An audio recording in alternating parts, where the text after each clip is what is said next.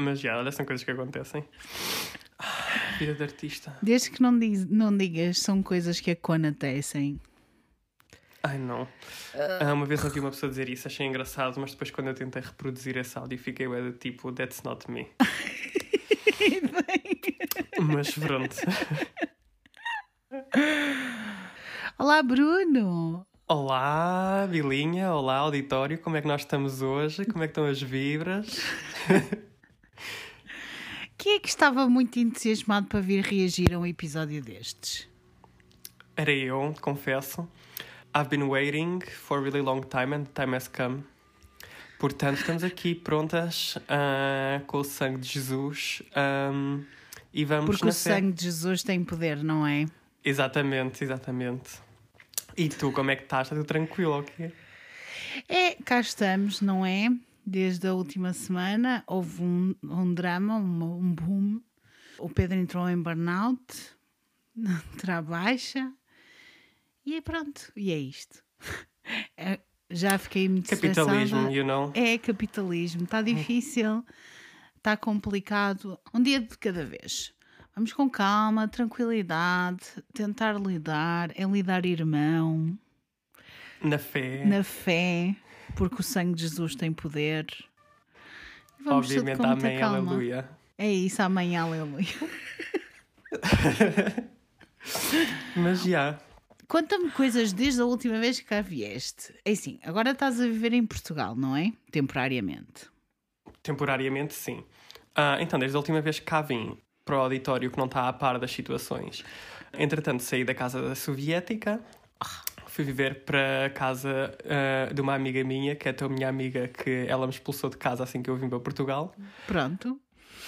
Mas pronto, uma pessoa está tranquila, está tudo a andar. Ahm, a cena de estar em Portugal é muito fixe, mas tenho sempre boas alergias quando estou aqui, que é o caso de hoje. Mas opá, fora isso, é tudo tranquilo, nada de especial. Tomaste dois antihistamínicos, vamos esperar que tu não adormeças. Ah, eu espero que não, espero que não. Ah, é horrível. Ah, assim que eu cheguei a Portugal, a primeira coisa que eu fui fazer foi logo à farmácia comprar antihistamínicos. Estava a tomar hum, Xal, que a substância ativa é a levocetirizina, e aquilo sempre funcionou, e houve um dia que deixou de funcionar, e eu tipo, today's the day, tipo, eu vou morrer, estás a ver? Hum, entretanto, tipo, as pessoas, como eu, quando têm alergias, ficam com os olhos bué vermelhos, ainda por cima, como eu tenho os olhos Horrível. bué claros, são tipo azuis e verdes, não para fazer um flex, mas ah, nota-se bué, estás a ver? Então eu fui à farmácia, comprar, tipo, fui lá, expliquei a situação, ela deu-me um comprimido SOS. O que acontece? Eu, quando estava a voltar a casa, vi uma pessoa que já não via, tipo, há bué de anos. Então tivemos alta conversa nas escadas do prédio e eu com uma cara do tipo, parece que tinha acabado, sei lá, tipo, de fumar droga ou isso assim. E estava só bem do tipo, yeah, get into it. Um, mas, já, entretanto, também já, entretanto, também já se acabaram esses comprimidos, portanto, a seguir tenho que ir à farmácia. Isto agora deu bem aquelas vibes daquele vídeo do é, é, é, e eu tenho que ir andando que eu tenho uma consulta agora às 5 e meia. Mas, mas é. Estamos a precisar dessas vibras. Estamos a precisar dessas vibras de Chaotic, you know? me, memes, chaotic. Yes. Mas olha, é isso, uma pessoa está aqui firme e irta que nem uma barra de ferro. Epá. Mas é só quotes. E bebendo aguinha de vez em quando que a garganta fica seca. Olha, Ah pá, quem é fala. que se lembra desse vídeo? Quem é que se lembra desse senhor? Do firme irta como uma barra de ferro. É tipo, eu sinto que, que é uma coisa que as pessoas que ouvem este podcast têm que saber. É uma cultura que é tipo obscura, mas eu acho que tipo, a audiência deste podcast deveria saber. Então não é? É mesmo. Obviamente. Ahm, mas é que é mesmo, tipo, a qualidade de vida melhora logo pelo menos tipo uns 120%. Sem, sem dúvida. tu estavas ansioso para vir cá, para falar destas coisas. Tens alguma coisa que queiras partilhar antes da gente começar? Ou, ou queres partilhar, tendo em conta que tu também és um ouvinte? Alguma história? Olha, é assim, eu não início. tenho, não tenho assim nada preparado. Obviamente tenho histórias que gostava de contar, mas não tenho assim nada preparado. Eu acho que conforme nós formos falando, eu vou-me lembrando de coisas Ok. e posso acrescentar a essas histórias. Boa. Mas acho que não tenho assim nada, tipo, como é que eu ia dizer, coerentemente ah, preparado para apresentar aqui já no início. Portanto, if you want to. You better Vamos- get into it, estás a ver? Vamos get into it. Pessoas, boa quinta-feira e sejam muito bem-vindos ao Arrepios Cabelinha. Arrepios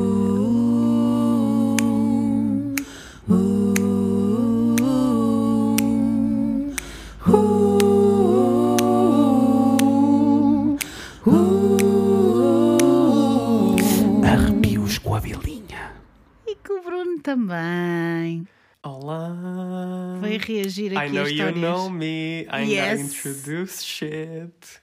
Não, te- não tens que te introduzir.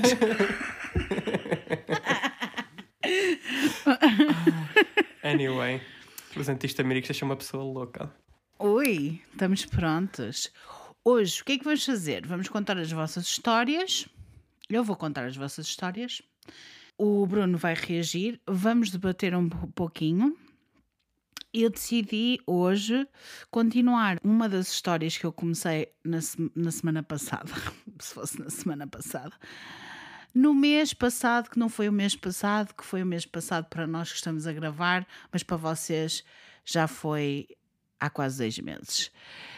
Com a Tom, em que eu falei de uma ouvinte anónima, que é a Diana, e depois disse que ia continuar a conversar, a falar sobre as histórias que ela me tinha contado, depois na adolescência e mais adulta. Pronto, decidi continuar com essa história e depois vamos nos focar noutras, que eu tenho Ok, várias para parece-me bem. contar. Pronto. Parece-me bem. Então, eh, não sei se tu te lembras, mas pronto, não interessa. As pessoas. Pois era que que eu ia dizer. Eu ia dizer, tipo, queres fazer um recap ah, ou queres só, tipo, go off já? Na verdade, eh, eu posso fazer um recap básico. Ela é uma pessoa bastante espiritual, tem muitas experiências estranhas. Teve, enquanto era criança, estranhas entre aspas, obviamente, muitas experiências espirituais. Não sabia bem como é que havia de lidar, até teve medo de enviar o e-mail, mas depois começou. E é assim: qualquer pessoa que me manda um e-mail e que tem algumas experiências espirituais é tipo abrir uma torneira e depois não consegue voltar a fechar, porque é difícil. E ela então mandou muitas histórias. E eu, quando comecei a falar com a Tom sobre essas histórias, cheguei a um ponto em que pensei: ok, se calhar é too much, vamos deixar para outra, outro episódio o resto das histórias. Fazer um cliffhanger também. Sim, sim, foi bom. E agora acho que as pessoas estão à espera. E agora vamos continuar com as histórias. É anónima no sentido em que ela diz que não quer ser, não quer dizer o nome dela, está tudo bem. Nós chamamos de Diana, também está tudo bem. Ok. E eu vou continuar então as histórias dela. Faça favor, então. Tive muitas outras histórias enquanto crescia, mas vou saltar para uma altura em que tinha 16 anos. Fomos viver para o resto de chão de uma vivenda. Nesta, nesta altura já existia a minha irmã, que tinha 6 anos. Isto porque ela vivia sozinha com a mãe Ok. antes disso. No andar de cima viviam os senhorios da casa, um casal de idosos bastante simpático. Nessa altura comecei a entrar em depressão profunda, que era bastante mais exacerbada enquanto estava em casa. Mas até ali nunca tinha associado nada à casa e até hoje não tenho a certeza se de facto tinha a ver com o local ou não, porque não foi o único período da minha vida que tive de lidar com isso. Ok. Tá Lógico, uma pessoa tenta ser racional. Sim, eu acho que é um grande problema, mas a gente já lá vai chegar, porque eu, eu sinto que também temos que falar sobre isso. O racionalizar as experiências que tiveste, já lá vamos também. A casa era uma casa bastante normal, não era grande nem tinha nada de assustador. Foi aqui que tive a primeira vez paralisia do sono. Nessa altura, dormia no mesmo quarto com a minha irmã e lembro perfeitamente de acordar e conseguir ver a minha irmã na cama ao lado, mas não me conseguia mexer. Não fazia ideia do que era a paralisia de sono, por isso, quando dei por mim imóvel na cama, achei sinceramente que estava morta. Estava assustada e confusa. A única coisa que me passava pela cabeça era que, quando alguém acordasse, me ia encontrar ali sem vida. Mas, algum tempo depois, lá me consegui mexer. Não vi nem ouvi nada de estranho durante a paralisia de sono. Nessa manhã, contei à minha mãe que também não fazia ideia do que me tinha acontecido. Até cheguei a fazer exames médicos, porque o meu médico de família também não fazia ideia do que era isso e pensou que pudesse ter algum problema neurológico. O que hoje me Clássico faz Sistema rir. Nacional de Saúde, honestly. O que hoje me faz rir bastante, diz ela. Claro, obviamente. É, então vamos começar já por aí. Ela tem outras histórias, mas vamos começar já por aí, por essa questão de, das pessoas racionalizarem muito os o que é que acontece a nível espiritual e tentar pô-lo num, num espaço em que consiga entender. Isto é muito simples, porque a mente tem sempre aquela coisa de tentar explicar uma coisa que ah, por vezes não tem explicação ou Precisa não de uma explicação exatamente lógica, entre aspas, porque para, para algumas pessoas. Tipo, hum, a, a espiritualidade não é uma coisa lógica e por isso essas pessoas, por medo ou outros tipos de mecanismo de defesa, tentam racionalizar a coisa. Tu não Exato. és muito assim, pois não? É assim, eu sou um bocado meio termo, porque eu, para mim, eu acho que é importante nós te- pensar, tentar. é importante nós tentarmos ah, perceber, tipo, ao nível lógico e racional, tipo, o que aconteceu. Obviamente que há muitas coisas que não têm a explicação ou justificação, não é? Um, Imagina, por exemplo, eu sabendo que vivo numa casa com três gatos, estás a ver? Ouvir um barulho durante a noite, eu não vou automaticamente pensar que é tipo um demónio que veio ahm, para me lamber o olhinho do cu, estás a ver? Tipo, uma pessoa fica tipo, ah, se calhar são os gatos. Ah, mas aí depois, se calhar tu olhas para o fundo da cama e vês os três gatos a dormir tipo na tua cama, aí se calhar, não sei. Ah, lá está, eu Se acho que é preciso calhar- haver um meio termo, sabes? Porque eu acho que se as pessoas também entrarem muito nessa de ah, é tudo tipo ah, atividade paranormal, eu acho que também não é muito bom para, o- para a saúde mental das pessoas. Certíssimo. Certíssimo, mas por exemplo, ainda esta semana estávamos a conversar na videochamada, já à tarde, nós fazemos uma videochamada, acho que já disse isso várias vezes, mas continuo a dizer. Do Patreon há pessoal que faz uma videochamada que é Team Pesadelos todas as quartas-feiras e nós por vezes vamos até tarde e nós já estávamos bastante tarde e começaram-me a fazer perguntas. Eu não vou dizer quem é a pessoa porque não vale a pena estarmos a referir nomes a pessoa não quer ser mencionada. Mas essa pessoa fez-me perguntas tipo: ah, quando é que tu sabes que é verdadeiro? Quando é que tu sabes que é uma coisa espiritual ou quando é que tu sabes que não é? Ela tem a tendência sempre de racionalizar a coisa. Porque ela também tem uma gata e acha que, sei lá, pode ser a gata que está a fazer alguma coisa e que não é uma coisa espiritual.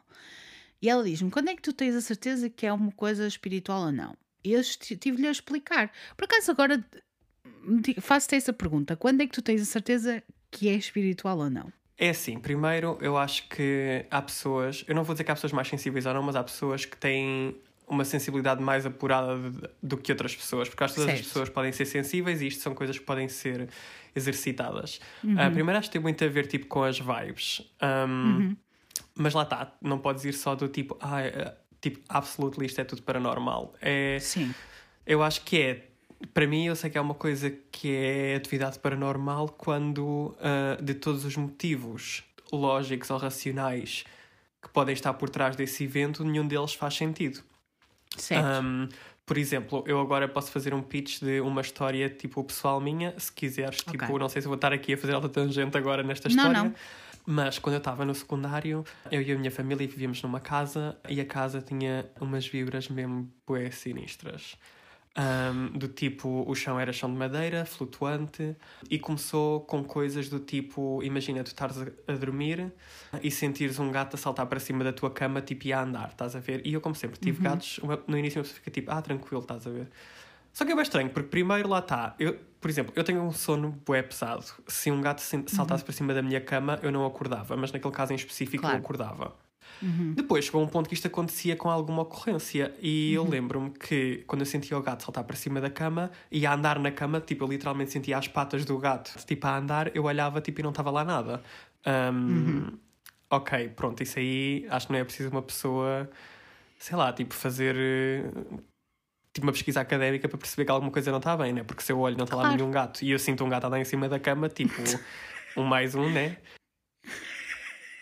Mas já depois, eu lembro-me de falar com a minha mãe e a minha mãe ficou bem do tipo, ah, isso é bem intrigante porque ah, isso também me acontece. E eu, pronto, ok, tipo, não é uma pessoa que está a ficar, tipo, maluquinha, né?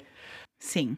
Depois começou a ficar um bocadinho mais grave, do tipo, nós durante a noite, eu acho que já tinha referido, mas o chão era flutuante, e é importante ver esta parte agora que é, nós durante a noite ouvíamos tipo garras, como se fossem tipo, sei lá, as garras das patas de um cão ou whatever, tipo, a raspar no chão, quando não estava lá nada. Nem gatos, nem cães, porque os cães estavam no quintal. Opa, e as coisas escalaram ao ponto de nós tínhamos tipo um daqueles Tetris que acho que é dos anos tipo 80 ou 90 que tem aquela música do Tínhamos isso na casa de banho, que é porque quando uma pessoa vai tipo parir os dejetos, tipo uma pessoa tipo está ocupada, estás a ver? E isso, esse Tetris ligava-se todas as noites, tipo, aí por volta Sozinho. Tipo da meia-noite, yeah, sozinho. Até que a minha mãe foi tirar as pilhas e guess what, Mimi? Continuava-se a ligar, tipo, todas as noites à mesma hora. É. Portanto, lá está. Eu tenho a certeza aí que era uma coisa, que era atividade paranormal, porque de todas as possibilidades que fazem sentido, entre aspas, nenhuma delas se enquadrava, tipo, às experiências que eu estava ah, a experienciar. Um, Claro. Daí lá está, para além de que depois, tipo, sentia-se todas umas vibes bem estranhas, tipo em casa e não sei o quê. Eu acho que é uma junção das duas, mas se as pessoas não tiverem uma sensibilidade tão sensível, isto agora foi um bocado redundante, eu acho que é ir por exclusão de partes. Se todas as coisas que parecem lógicas e racionais não fazem sentido, girl, what I mean? Tu querias dizer isso pelo menos uma vez neste episódio, não é? Exatamente, tipo, já está. Já está. Já fiz a minha cota agora. É assim, eu também concordo contigo. Eu acho que tem uma parte de tu, se és uma pessoa mais sensível a estes assuntos, tu consegues discernir facilmente se é uma coisa espiritual ou não. Mas também há outra coisa que vai além disso. Uma pessoa, quando está, sei lá, numa vibe diferente da vida, em que está mais depressiva, o seu estado mental está mais degradado, entre aspas, não está tão ativo, não Fragilizado, está se calhar, o, sim. Exatamente. O, o consciente dessa pessoa não está tão bom. O que é que acontece lá dentro, mentalmente? O subconsciente é quase uma eh, cortina, não é? E a cortina fica mais transparente e deixa passar coisas do inconsciente, que tanto pode ser uma coisa dentro da pa- paralisia do sono, que é aquilo que ela estava a falar, como pode ser uma questão espiritual. E às vezes é as duas coisas. Dentro da Exato. paralisia de sono, como nós, como o subconsciente, a, a tal cortininha deixa de estar presente, o inconsciente vem cá para a frente e também tem mais eh, permeabilidade para ter esse tipo de situações. Isto acontece em várias situações. No caso da rapariga que estava-me a falar na videoconferência, ela estava a dizer que, por vezes, quando está de ressaca, ela ouve sons de pessoas a falar, de pessoas a tipo. Parece que, são, que estão a conversar e parece que vê, tipo, no canto da, da casa ou nos cantos, parece que vê lá alguém e depois, quando vai olhar, não vê ninguém, mas está constantemente a fazer isso. Tanto é que ela diz que tem tanto medo, porque o facto ela é que ela tem medo, por isso é que ela não quer aceitar, não é? Sim, porque eu estava a pensar isto até podem ser sinais prematuros de clareaudiência. Um, Exatamente, foi o que eu lhe disse. Ela depois é que disse: Ai, não me digas isso, que eu agora não, não vou, ficar, vou ficar a pensar nisso. E eu, amiga, estou-te só a dizer é isso. É, é- de facto, é isso. É, pode ser Exato. uma, um despertar da tua espiritualidade sem tu estares a contar com isso. E voltando à história novamente, a Diana, ela também estava a dizer que hum, estava numa altura em que te- teve uma depressão uh, profunda e que em casa era mais exacerbada. Ou seja, de certa forma também mostra isso, ela estava mais fragilizada, ou seja, o subconsciente dela estava mais permeável e deixava passar algumas coisas que se calhar não, não fazia sentido. Não faziam sentido, entre aspas. Mas no caso dela foi a paralisia do sono. Exato. Olha isso teve sorte que ela não teve nenhum tipo de alucinações. Eu, por acaso, graças a Deus, nunca tive paralisia do sono. Eu Um, também não. Mas, opa, Também não olha, props desejo. to you, porque sim, eu também não, não é que eu esteja a manifestar para o universo, mas Não. props to you que não tiveste nenhuma alucinação, porque eu acho que literalmente ria tipo de arritmia ou uma cena qualquer. Um, Olha, mas ela, ela que- continua. Ela continua a pensava falar sobre paralisia de sono. Não. Ela continua a falar sobre paralisia de sono, por isso acho que podemos continuar. Mas Ok, querias ok. falar mais alguma coisa? Uma coisa que eu também tinha-me lembrado, que acho que tinha-me. Ai, honestly, a gramática hoje está bem boa, tipo, yeah. Ah, uma coisa que me tinha lembrado é, às vezes, as coisas podem não ser, tipo, sinistras. Como é que acho que a minha garganta fez um som bem estranho, não sei se deu para ouvir no microfone. Ou, ah, como é que eu ia dizer? Tipo, pode não haver essa hum, a sensação tipo de más vibras, mas às vezes também pode ser um bocado tipo padrões e connect the dots. E uma das coisas que eu estava-me a lembrar é da história que tu partilhaste quando tu foste à praia com o Pedro e tu viste a flor hum, e tu nesse momento soubeste que era uma cena espiritual. Lá está, tipo, não são só tipo coisas más e intensas que têm que acontecer às vezes. E eu Claro até diria, tipo, muito mais vezes. Muito, muito Ah, mais vezes coisas são coisas tipo positivas. subtis yeah, e subtis e muito sim. subtis. E subtis, só- tu tens é que saber perceber o que é que tens ali e o que é que, qual é o sumo que podes tirar desse momento. Exato. Mas vamos voltar à história, às Voltamos. histórias da Diana. Nessa mesma casa tive o pesadelo mais apavorante da minha vida. No sonho, eu levantava-me da cama aflita e sabia que a minha mãe estava a dormir na sala. Por isso, eu tentava ir a correr na direção dela, mas antes que pudesse al- alcançá-la, uma força puxava-me para o teto e eu ficava pendurada de cabeça para baixo, sem conseguir gritar até que acordava. Ai, não. Arrepiou. Pior. Mais uma vez tentava correr na direção da sala, mas novamente era puxada, apercebendo-me então que estava ainda no pesadelo, até que voltava a acordar e o mesmo se voltava a repetir, com a diferença de que, de cada vez que acordava, entre aspas, e repetia as mesmas ações, a força cada vez me puxava mais cedo para o teto, até que a certa altura era logo puxada mal me tentava levantar. My God! Houve um momento no sonho em que cheguei a pensar que nunca mais iria acordar, que ia ficar para sempre presa naquele loop, mas finalmente acordei e posso dizer que tive medo de voltar a adormecer nessa noite. Eu I concordo. mean, who wouldn't, estás a ver? Tipo, acho que é bastante plausível. Credo, como assim? What? Oh, amiga! Olha, vai a minha benção, vai a benção do Bruno também para Porque eu sinto que, what the fuck? Isto é Olha. experiência de paralisia de sono ou whatever, não é? Porque Isto, isto não sei se já é paralisia de sono ou se Acho que isto é... são tipo terrores noturnos. What the fuck? Amiga, és puxada para cima para o teto de cabeça. Credo, parece uma repinha Não. pronta para ser estendida.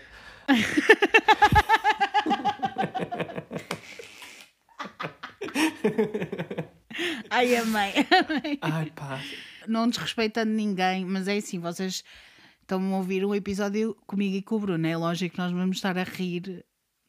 Para não It's chorar. my coping, yes. Um, It's a coping mechanism, toda a gente tem.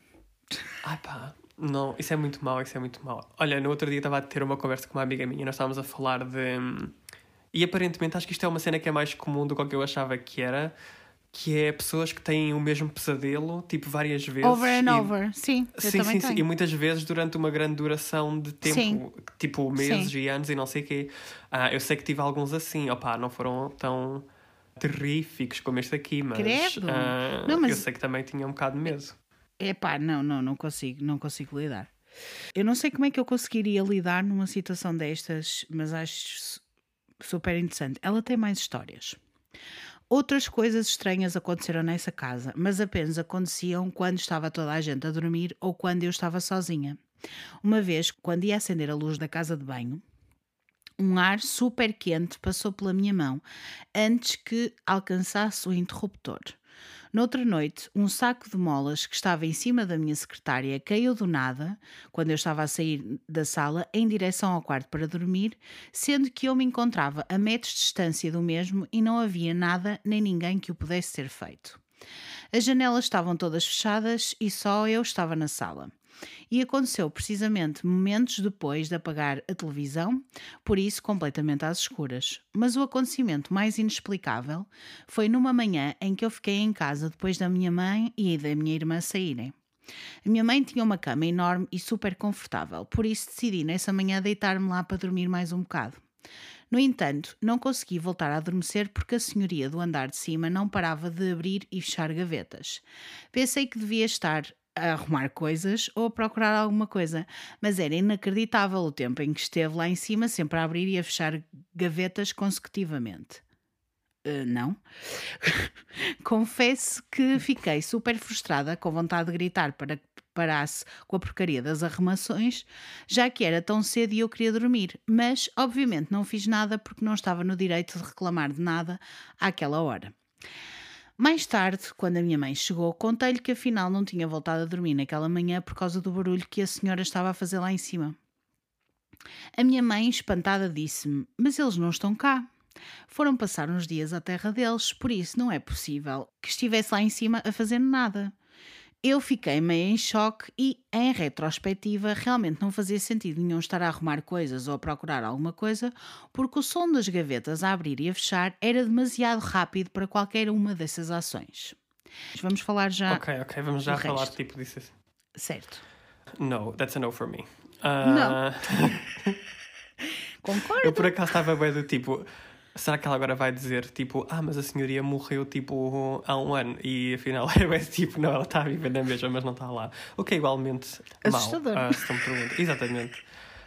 Ah pá, não sei. Não sei lidar, tipo... Eu também não sei e eu sinto que... Não sei, eu acho que é das vibras da casa. Por aquilo que eu já percebi, é das vibras da casa. Sim, mas also, agora fazendo bem. aqui um plot twist esse espírito que está lá em cima pode não ser mal de todo. Ele podia só ter aproveitado que a senhoria não estava lá e estava a aliar as gavetas para elas abrirem e fechar, tipo. Certo. de uma maneira ou, mais. Ou ah, ela também. Sabendo que ela tinha. Era médium, não é? Tinha mais alguma coisa. Este espírito estava a tentar chamar-lhe a atenção a ela. Digo eu. Em código Morse. Sim. fazer alguma coisa que ou que assustasse ou que despertasse algum tipo de sensação na pessoa e que ela quisesse fazer alguma coisa, não é? Exato, muitas das vezes é isso que acontece, tipo, é só chamar Sim. a atenção. Sim. E isto é um bocado agora cheio de dizer, mas tipo, muitas das vezes estas coisas que acontecem são só o início porque essa entidade que está no outro lado do véu só está a querer uhum. chamar a atenção para uh, depois toda uma situação ou, sei lá, uma conversa que é muito mais uh, profunda do que estes atos, que são assustadores, claro. são, mas também certo. são um bocado superficiais. Sim, Não sim, invalidando, sim. obviamente, a experiência, porque é assustador na mesma, mas sim, é lá está, podia estar só a chamar a atenção. Exatamente. E conseguiu, não é? Porque acho que é uma coisa que a traumatizou, tanto que ela está a escrever hoje sobre essa história. Exatamente. Portanto, olha. Paz e amor para esse senhor que estava, ou a senhora que estava a arrumar as gavetas, ou a fechar e abrir a fechar as gavetas. Estranhíssimo. Vamos continuar. Enfim, okay. algum tempo se passou até que um dia a minha mãe propôs que voltássemos para a casa da minha avó. Segundo ela, também nunca se sentiu muito feliz naquela casa e parecia que, por mais que tentasse tornar a casa acolhedora, era como se estivesse sempre a faltar algo. Nessa altura senti um alívio enorme, nem sabia bem explicar porquê, porque apesar de tudo eu não sentia medo de viver ali, apenas uma angústia enorme, como se houvesse uma tristeza palpável impregnada no ar. Até porque pensava que todos aqueles acontecimentos estranhos podiam ter uma explicação lógica e nada deviam ter a ver com a casa. Então assim foi, começámos a fazer as mudanças. Entretanto, numa das últimas vezes em que a minha mãe se encontrou com a senhoria, já nem sequer estávamos a dormir na casa, embora faltasse ir buscar as últimas coisas, contou-lhe que às vezes me aconteciam aquelas coisas estranhas.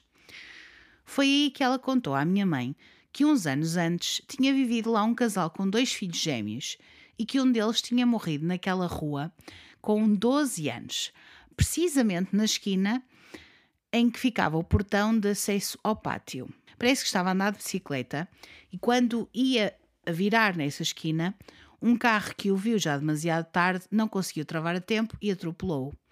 o menino não sobreviveu ao choque. Fico toda arrepiada só de contar esta história, porque, por um lado, não consigo imaginar o horror que aqueles pais e irmão viveram nessa trágica situação. Mas, por outro, porque, de certa forma, respirei aquela angústia todos os dias que vivi naquela casa e parece que sei perfeitamente a dor que sentiram sem nunca a ter vivido. Dois anos, acho, depois do, do acontecido, o casal decidiu mudar-se por não conseguir continuar a lidar com a memória da morte do seu filho, que tinha sido mesmo ali, em frente ao portão que tinham de atravessar todos os dias. Enfim, não esperava que viesse a saber de uma história tão triste daquela casa, e talvez essa seja a explicação para o ar pesado que se sentia ali e para todos os acontecimentos que vivi. Um facto estranho também é que esse menino teria mais ou menos a mesma idade quando eu lá vivi, se fosse vivo. Talvez por isso me tenha escolhido, entre aspas, para demonstrar o que ali estava. Não sei. Só sei que tivemos de voltar lá à casa uma última vez para transportar as últimas coisas e estávamos as duas, eu e a minha mãe, com medo, depois de saber daquela história tão pesada, mas lá fomos. Quando íamos a sair, a minha mãe saiu primeiro pela porta, eu ia atrás dela, mas assim que chego ao pátio e tento virar para ir de encontro com o portão, um abelhão enorme voa na minha direção. Eu, como tenho fobia de abelhas, fiquei em pânico e corri para a porta novamente. A minha mãe voltou atrás e disse-me: Anda, o abelhão já pousou. Então tentei novamente e mais uma vez o abelhão voou exatamente para cima de mim. A situação repetiu-se mais duas ou três vezes até que finalmente consegui passar. Talvez tenha sido apenas uma infeliz coincidência, mas fiquei sempre com a sensação que talvez fosse a forma do espírito daquele rapaz me dizer que não queria que eu me fosse embora. Oh, é creepy, é, mas. É creepy, É mas é. também. É super triste. E agora já Exato. ficamos a perceber porque é que tu estavas sempre a ouvir barulhos, não é? Tem a ver com a energia residual, que normalmente. Exatamente. Quando as pessoas partem deste mundo de uma maneira assim abrupta, há toda uma vibra residual que fica cá, hum, que normalmente é a última coisa que a pessoa sentiu antes de, de falecer. Nesse caso, essa angústia. Ai, credo. E dos know, pais, não é? estranho. Ai, e a sim, tristeza toda que ficou para trás, credo. honestly. Ficou para trás e não sabemos, porque muito provavelmente. Mas é assim, é lógico, se os pais estavam a viver naquela casa, se vi- viam o portão. eh, Era triggering, sido- né? Era, era super triggering, não é? Eles estavam a viver aquilo todos os dias, eles estavam a sentir aquilo todos os dias, é horrível. E para ela, Exato. Ela ficou com aquela sensação sempre naquele. Ah pá, não. É muito mau. Contudo, acho que também há um silver lining nesta história que é. O outro gêmeo, quando ele ia para a escola, nunca mais ninguém confundiu o nome dele, portanto.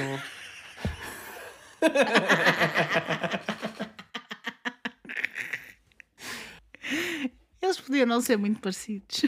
Ah, pois, eles podiam não ser gêmeos idênticos. Ah, pá, mas é bem triste. Ainda cima, se foi tipo. Olha, numa idade tão tenrinha. Não sei, é bem, faz bem confusão. Também acho.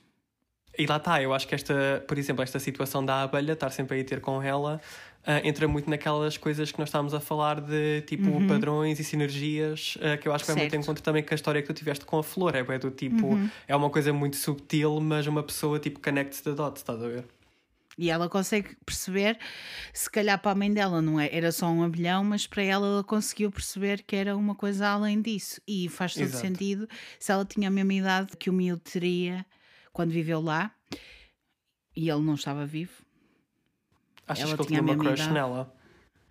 Não sei se era crush, mas podia ser só tipo relacionar-se com o facto de ela ter a mesma idade que ele.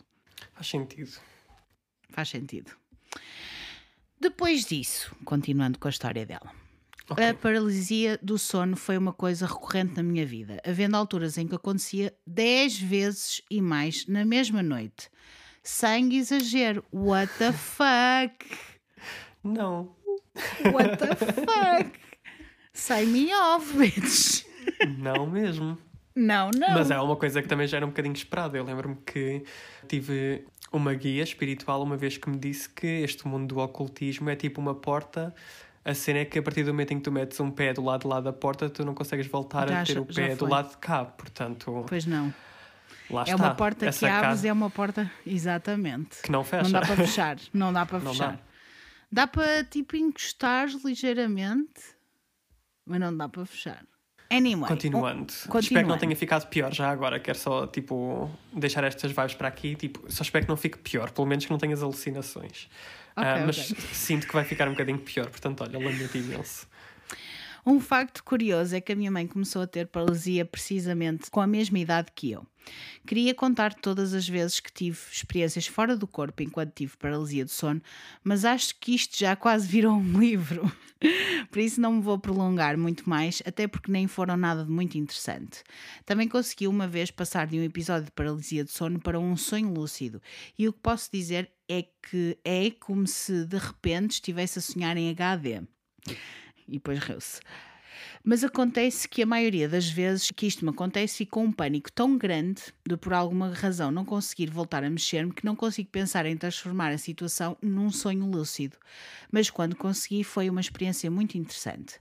Para finalizar, e desculpa estar aqui a despejar tantas histórias, queria apenas contar um dos muitos sonhos estranhos, e eu acho que isto faz todo. Foi por causa disso que eu decidi continuar a contar esta história com o Bruno cá, porque o Bruno também tem beijos sonhos eh, giros e interessantes e estranhos, entre aspas, e por isso vamos continuar com a história e depois o Bruno, sei lá, pode-vos falar um pouco sobre os sonhos dele. Mas queria apenas contar um dos muitos sonhos estranhos que já tive e que teve um significado particularmente especial para mim. Estava eu, no sonho, a ir a um centro de saúde ou algo do género, onde duas enfermeiras vestidas de branco me esperavam. Uma delas disse-me, com um ar meio de caso: Muito bem, tem de se sentar e esperar que o médico chegue, porque é melhor ser ele a dizer-lhe o resultado. Nesse momento fiquei em pânico, a achar que estava com alguma doença grave e por isso as enfermeiras pareciam com uma postura tão estranha. A certo ponto, o médico chega e senta-se numa mesa ao meu lado. Vi imensas mesas, parecia uma sala de aula, e começa a fazer uma apresentação de slides a mostrar-me as imagens de um cérebro e a dizer que sofria de uma coisa com um nome esquisito que sinceramente não me lembro. Eu estava gelada de medo a olhar para ele, mas não entendia nada do que ele me estava a dizer. Então, pedi-lhe que me explicasse de forma direta o que raio se passava. Ia morrer? É então que ele olha para mim e de repente soltou uma gargalhada, dizendo-me depois com um sorriso enorme: Não, não vais morrer. O teu problema é que tens um cérebro demasiado grande e por isso pensas demais. O teu problema é esse: pensas demasiado nas coisas, tens de aprender a relaxar. Depois disso, acordei e não consegui tirar o sonho da minha cabeça. Eu de facto sou uma overthinker e tenho demasiada ansiedade. Não sei se isso foi só o meu inconsciente a dizer-me para relaxar ou se foi algo mais, mas a sensação que tenho é que é uma espécie de anjo da guarda, até pela simbologia do branco, que decidiu deixar-me é, uma mensagem. Não sei. Talvez queira acreditar nisso por me sentir tão sozinha às vezes que pensar que há um anjo, entre aspas, ou algo semelhante que olha por mim, seja reconfortante e por isso queira acreditar nisso. Mas o que é certo é que quando tenho mais ansiedade, o meu cérebro normalmente tortura-me com pesadelos, não me deixa mensagens tranquilizantes. Tenho algumas coisas a dizer. Ok. Então, para começar, eu acho que não tinha dito no podcast, e eu sei que já tínhamos falado nas chamadas há muito tempo, mas basicamente eh, eu sou um médium onírico. O que é que isso significa? Significa que eu tenho encontros com entidades, ah, recebo mensagens e tenho premonições através dos meus sonhos. Certo. Isto tudo sucede-se porque outrora, quando eu era uma criança, eu conseguia ver coisas de outros planos no, no mundo real, entre aspas. Uhum. E lembro-me de uma vez comentar ah, com o meu pai que estava a ver um cavalo branco e ele estava bem tipo, what the fuck? Não está nenhum cavalo aqui. E ele ficou tipo, foi assustado. Ah, e levou-me a uma daquelas senhoras tipo da. Tipo das terrinhas que fazem aquelas cenas tipo no azeite e não sei o quê. E ela fez-me um Sim. sangramento do terceiro olho. E então eu deixei de conseguir ver tipo coisas quando estou acordado e comecei a ver quando estou a dormir. That said, os sonhos, nós quando estamos É a dormir, e atenção, tipo, não é que eu seja uma pessoa que seja tipo dona da razão ou não sei o quê, mas aquilo que eu acredito é quando nós estamos a dormir, a nossa realidade física está muito mais vulnerável e o que acontece é que o véu entre a nossa existência e existências noutros planos fica mais ténue. Um, e há muito Uhum. É mais chama- facilidade. É o que se chama Fala, de desculpa. subconsciente em Exato. psicologia. Se quiserem ser científicos. E ler Freud. O Freud, neste momento, tipo, abriu os olhinhos na cama e ficou bem tipo, yes, gaga. Ah,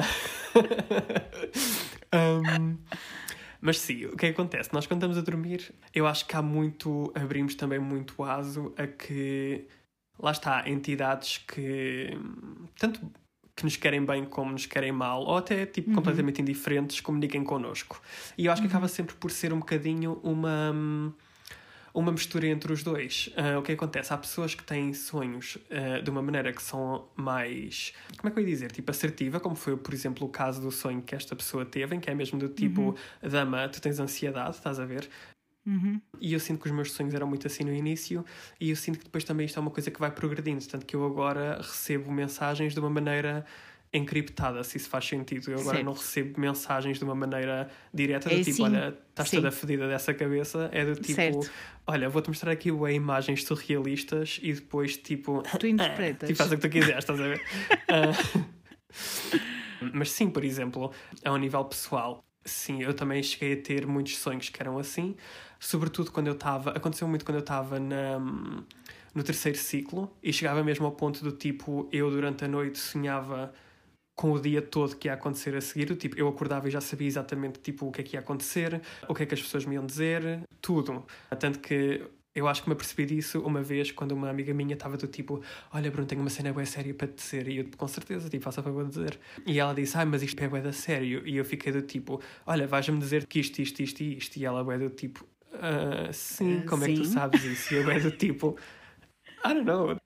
I know stuff. Estás a ver? E começava de uma maneira assim, bué concisa. E agora tenho sonhos que são muito mais abstratos e surrealistas, do tipo. Agora vou partilhar este sonho que. Imagina, pode ser cómico, tipo, yeah, mas ao mesmo tempo tinha uma mensagem bastante carregada lá, ah, que eu acho que contei numa das nossas reuniões, que foi um sonho que eu tive, em que eu basicamente estava numa casa, que é a minha casa nova, para a qual eu me vou mudar assim que voltar para a Inglaterra, Uhum. e eu lembro-me que passei pelo quarto onde estava uma amiga minha e essa minha amiga estava ah, a dormir com outra rapariga. Portanto, houve todo um drama porque o quarto para onde eu me tinha mudado era o quarto dessa pessoa que estava a dormir com a minha amiga, só que eu não sabia disso. E as coisas começaram a escalar ao ponto que eu tive que me trancar na casa de banho e era uma casa de banho que tinha tons tipo de verde esmeralda, um branco assim a puxar para o tom de pérola e muitos dourados e eu lembro-me que estava tipo lá trancado e de repente do nada apareceu um anão e eu sentei-me na sanita e nós ambos nos despimos e eu peguei no anão como quem pega tipo num cãozinho, estás a ver? Tipo como as crianças a pegar nos cães, tipo a mostrar a alguém, estás a ver? Mas de cabeça para baixo ah, e nós começámos a fazer um 69. E eu lembro-me que tipo estava tudo bem bem, estava tudo bem Gucci e de repente eu olho tipo para a janela e tenho tipo uma pessoa gigante tipo a olhar para dentro da janela e aí é que eu fiquei bué do tipo ai que eu sou tímida mas pronto lá está, tipo, é um sonho que é abstrato e bué surrealista mas na altura em que eu tive esse sonho foi um sonho que teve uma carga bastante Sim. carregada, if that makes sense, porque Sim, nessa sim, altura eu sei que estava com um dilema entre duas realidades, ah, sendo que uma delas tinha uma força muito grande que podia ser representada pelo gigante ou pelo titã ou whatever, e outra tinha Uhum. uma carga mais pessoal, mas ao mesmo tempo menor, tipo se faz sentido, que podia ser Certo. representada pelo anão. Tipo, a conclusão que eu quero chegar com esta conversa, não só os sonhos que são tão objetivos têm uma função, mas também prestar atenção a todos os outros sonhos que. E eu tenho mais a dizer, que é ah, normalmente os sonhos que são mais estranhos e mais tipo fucked up são aqueles que têm uma carga Sim, e tem uma mensagem. muito te- maior, tipo, e Sim. alguma coisa que precisa de ser encriptada. Ah, portanto, lá está. Isto tudo para dizer que eu acho que é um mix dos dois. Eu, lá está, tenho uma Certo. sensibilidade muito mais aguçada, tudo associado também ao facto de ser um médium onírico, mas lá está, também há coisas do meu subconsciente que se encontram com esta espiritualidade e através de imagens que são bastante realistas, mas ao mesmo tempo surrealistas, Sim, eu tenho mensagens e premonições que me chegam. claro. Portanto, e também tem a está. ver com a tua interpretação. Tem a ver com Exatamente. aquilo que tu depois vais interpretar e com a relação que tu consegues fazer com a tua vida sem ser estares a dormir. Exato. sem, sem ter a ver com os sonhos, não é? A mim o que me parece, em tom de conclusão desta pessoa, é que esta pessoa definitivamente tem uma tendência muito grande para a mediunidade e o que está a acontecer é que ela está a receber vários, como é que eu ia dizer, tipo chapadinhas na cara do universo, tipo começando por claro e audiência e ela ficou bem tipo, ai não, tipo não quero ouvir cenas, até o universo ficou do tipo, eu estou-me a cagar, tipo se não queres ouvir, tipo as mensagens vão-te chegar de outra vai- maneira, estás a ver? Tipo, É. Vai dar de outro Mas, jeito, yeah. exatamente. Aquilo que eu aconselho a esta pessoa e não num tom de ironia, mas é tipo, olha, aceita porque Dói menos. Mas é que é mesmo, tipo, aceita porque as cenas vão ser muito mais fáceis e ah, vai haver uma maior Muito fluidez, tipo, a partir do momento em que aceitares. Yeah. Sim, sem dúvida. E não só, e também acho que há uma coisa que é importante dizer, e não só nesta- nesta história, mas tipo no geral, que é quando nós temos uma grande energia de negação e de medo, Uhum. E de ódio ou whatever, nós também estamos a projetar tipo muita energia negativa que pode atrair coisas que não são tão boas. Portanto, muitas das vezes o melhor é nós aceitarmos ao invés de rejeitarmos, porque a rejeição vai trazer hum, coisas muito piores. Claro. That's all I sem have to dúvida. say. Sim, sem dúvida. Eu tenho várias histórias. Estava aqui a pensar de quais é que nós íamos falar hoje. Eu vou, se calhar, partilhar uma história do jogo do copo. Vocês já sabem a minha opinião. Fiz um Ai, pá, todo um não. todo um episódio sobre o Ouija board e porque é que não devem fazer, mas há muita gente que o fez e por isso acho que é interessante estarmos a ver. Vou contar uma história muito rápida, Ok. depois no final podemos fazer as conclusões e depois vamos embarcar numa viagem, porque houve uma pessoa que me mandou não um, mas dois e-mails e acho que é muito interessante. e Eu acho que tu vais poder dar indicações boas, eu vou poder dar indicações boas e vai ser uma boa forma de terminar, entre aspas, vai ser longo. Aviso já. Ok, ok. We're ready. We're ready. Primeiro vamos falar sobre esta história, que foi a Do jogo Susana do copo, me não é? do jogo do copo, sim. A Susana mandou-me Ok. uma mensagem, um e-mail. Na verdade, ela mandou uma mensagem e disse para ela mandar um e-mail. Foi assim. E disse-me o seguinte: venho partilhar contigo a minha história com o jogo do do copo. Não tenho muitos pormenores porque já se passaram uns 15 anos e sinceramente preferi apagar a memória do meu cérebro, pois claro. Quando andava no quinto ano, ou talvez sexto, já não sei bem, eu e o meu grupo de amigas passámos por uma fase em que jogávamos constantemente ao jogo do copo. Para, já chega. Já, Já chega. mais. Já é tipo. Já, vai, já, já foi. Não, se- não sei qual de nós trouxe este ensinamento, entre aspas, para o grupo, só sei que não fui eu de certeza, porque ainda hoje não sei as regras ao certo. Então, qual era o nosso ritual? Íamos almoçar à cantina e uma de nós estava responsável por roubar o copo. Íamos trocando para não sermos apanhadas. E depois aproveitávamos o resto do intervalo da hora do almoço para jogar. Sentíamos as mais fixes e exclusivas da turma, porque todos os nossos colegas ficavam à nossa volta, mas só o nosso grupo podia tocar no copo. Supostamente era porque confiávamos umas nas outras e sabíamos que nenhuma de nós iria mexer o copo de propósito. O copo realmente mexia-se e nós todas jurávamos a pé juntos que não era nenhuma de nós a mexê-lo. Mas eu acho que nunca acreditava realmente nas outras. Intriga. Intrigante! Intriga. Geralmente, quando estava a chegar a hora de entrar para a aula, despedíamos-nos do espírito e partíamos o copo. Ok. Ok. Já agora estou triggered. Estou triggered. Imagina só os funcionários da escola, tipo os contínuos a chegarem, tipo. Era só o copos partidos. E coitadinhos das pessoas que trabalhavam no refeitório, eu estava tipo, caralho, tipo, parece que estão a desaparecer copos, tipo, todos os dias é um. Olha Mas que ao final é um tempo elas ridículo, juntavam. Eu vou, eu vou falar sobre o partir o copo, mas tudo bem. Certo dia, um dos rapazes engraçadinhos da turma, que eu já nem me lembro quem era, sinceramente, aproximou-se de nós, roubou-nos o copo e fugiu. Ora, não tivemos tempo de nos despedir ou pedir para sair do jogo, nem partimos o copo. Passado uns minutos, estávamos todas incapazes de andar com um formigueiro gigante nas pernas. Ora, por que será? Foi aqui que acreditei veemente que não era nenhuma das outras miúdas que estava a mexer o copo e que tínhamos feito bosta ao meter-nos com cenas do além. O formigueiro era realmente incapacitante, como Podes imaginar o nível de histeria destas miúdas de 10 ou 11 anos. E fomos carregadas pelos nossos colegas para a aula seguinte. Mas acabou por passar e hoje em dia é só uma lembrança de como nunca mais jogarei ao jogo do copo. E depois ela disse: Não tenho mais histórias paranormais nem quero ter. Ah, ah, ah. Se calhar vão chegar entretanto, porque esse espírito tipo, continua por aí. Um, Ele, ele, ele vai voltar só para te chatear. Ai, ai, vai é. voltar. ai tiveste. vai ser é, tipo Tiveste. quando estiveres no pique tipo, de felicidade e realização máxima da tua vida, ele vai voltar e vai estar do tipo Hi bitch! Uh, voltei, it's me, estás a ver? Tipo. Oh meu Ah, Deus. quer dizer, espero que não, não estou tipo a agoirar, era só tipo uma piada, mas. Está feliz para ti. É assim, a cena de partir o copo, eu não sei, eu não sei se. Eu acho que elas confundiram tipo o jogo do copo com um casamento tipo judeu, porque Grego! eu nunca tinha ouvido as pessoas a partirem os copos tipo a seguir ao jogo Não, pelo copo. contrário, porque quando tu partes o copo, o espírito liberta-se. Exatamente. Eu, ou eu sei, estás a entender? também na verdade é assim. Eu nunca joguei, eu já via jogarem o jogo do copo, mas eu nunca participei e acho uma estupidez de todo tamanho, porque não precisas de fazer um jogo de copo para ter contacto com a espiritualidade, ponto final. E já falei sobre porque é que não é fixe estar a jogar estas cenas e porque é que não é fixe estás a meter-te com estas, estes espíritos. Não sabes quem são, não sabes para onde é que vão, sabes qual é o propósito.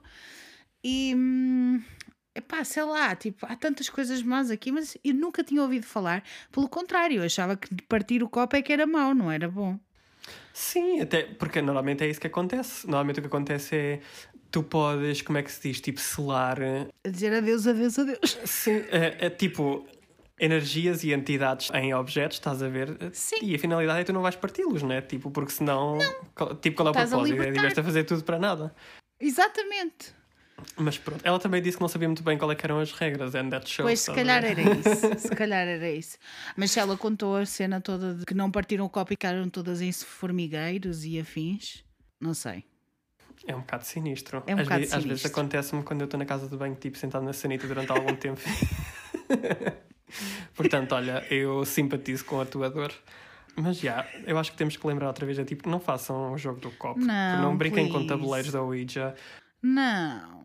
Olha, e uma vez eu ouvi esta frase numa animação japonesa que eu estava a ver, e é uma frase que ficou bué na minha cabeça que é o facto de tu não acreditares nas coisas não significa que elas não existam. E eu acho que Exatamente. é bem importante fazer este disclaimer, ah, que é, primeiro, se não acreditam, não quer dizer que elas não existam, como já tinha referido. Depois, se não sabem, se não têm um bom conhecimento daquilo que estão a fazer, quando se trata de uma área onde não se sabe grande coisa, daí se chamar Sim. ocultismo, é do tipo, don't do it, estás a ver? Ah, até eu, por exemplo, que sou uma pessoa com boa experiência, eu, eu, eu cometo erros, estás a ver? Tipo, Sim. ah, sim, sim, sim, Sim. tipo, e eu cometo erros e em coisas bué simples. Eu lembro-me que fiz um ritual há cerca de dois anos atrás e eu estava bué convencida porque estava bué tipo, ia se cagar, tipo, isto vai correr tipo bué bem. Ah, e o ritual teve o efeito tipo completamente contrário e agora eu olho para trás e vejo que foi uma coisa bué estúpida, como por exemplo, eu usei o elemento de fogo no ritual em vez de ter usado o elemento de água ou o elemento de terra. E é uma, lá está, são detalhes que parece que não têm, como é que se diz, importância nenhuma. Mas, Pá, mas estas tem- coisas envolvem muitas coisas. E, Claro. e outra coisa, isto é tudo uma bola de neve, é do tipo, as Sim. coisas vão crescendo, as coisas vão escalando, Sim. e se as pessoas não estão confiantes no conhecimento e nas habilidades delas e não sabem muito bem o que é que estão a fazer, pá, não façam. Yeah. That's Yeah. it. Sim, faz Mas lá está, olha, eu não vou julgar, é assim, eu não vou julgar porque Eu julgo eu um quando tinha mais ou menos essa idade. Opa, sim, mas ao mesmo tempo é do tipo, nós já fomos todos putos, estás a ver? E Não, lembro, não, uma coisa é quando são miúdos. Sim, sim. certo, uma coisa é quando são miúdos, outra coisa é quando já somos adultos, já sabemos o que é que, o que, é que se passa. E mesmo quando somos miúdos, nós estamos a atrair muitas coisas, nós não fazemos ideia, é uma brincadeira e não sei o quê. Pá, mas não façam. Eh, As coisas correm mal por vezes, muitas vezes correm mal. E muitas das vezes também só se manifestam passado muito tempo. Muito tempo. Ah, no caso delas depois foi vem- do tipo imediato, quase, mas há Sim. casos em que as coisas voltam décadas depois. Sim, sim, sim. E se quisermos entrar depois noutra, todo noutro tópico de conversa, há coisas que voltam vidas depois. Ah, mas isso já é outra conversa. Certo. Por exemplo, eu nesta vida tipo, já tive consequências físicas e mentais de coisas estúpidas que eu fiz em vidas passadas. Portanto, you're not safe, estás a ver? Se não é porque não tens consequências imediatas que as consequências não vão chegar até a ti. Exatamente. E é super interessante. Um dia que eu falo sobre regressão e vidas passadas, vens cá e vamos falar sobre vidas passadas que nós sabemos que já tivemos. Podemos falar sobre isso. Acho que é um bom episódio. E pessoal, se vocês querem, please, let me know. Mandem-me uma mensagem, façam um comentário neste no Instagram, neste post. Digam assim, amigos, quero mesmo saber, quero mesmo que vocês falem sobre regressões e vidas passadas, porque eu estou in. Estou in, tenho algumas histórias para vos contar e sinto que o Bruno também tem, e acho que era muito interessante. Ou, se vocês têm vossas histórias, sabem de histórias de, de vidas passadas vossas e vocês quiserem mandar, a gente também pode incluir nesse episódio e falamos um bocadinho. Exatamente. E não precisam de ser coisas só assim, tipo gore ou tipo terror. Lá está. Não. Pode ser só arrepiante. Quando eu digo que é também. arrepiante, às vezes as pessoas parecem que deixam de. Não sei. Ou ficam à espera que seja super intenso. Não, pessoal. Por vezes não é intenso. O arrepio pode ser um arrepio leve. E Exatamente. não deixa de ser um arrepio. Podemos estar a falar sobre coisas super cute de av- avós que apareceram e Como coisas já houve assim histórias aqui. Como já houve várias histórias, como pode ser uma coisa mais creepy, mais assustadora, mas não deixa de ser arrepios. Para mim dá Exato. tudo. Inclusive é o episódio da semana passada que foi de psicologia, que para mim é arrepiante, porque são coisas super simples e que nos acontecem no dia a dia e que nós nem nos apercebemos. São aquelas mensagens quase subliminares que estão no nosso cérebro e que nós nem sequer nos apercebemos muito bem do que é que se está a passar. E eu acho que é super interessante, mas ao mesmo tempo também é arrepiante e assustador, porque exatamente nós não nos apercebemos que estamos a fazer coisas que estamos a fazer. E porquê é que estamos a fazer essas coisas?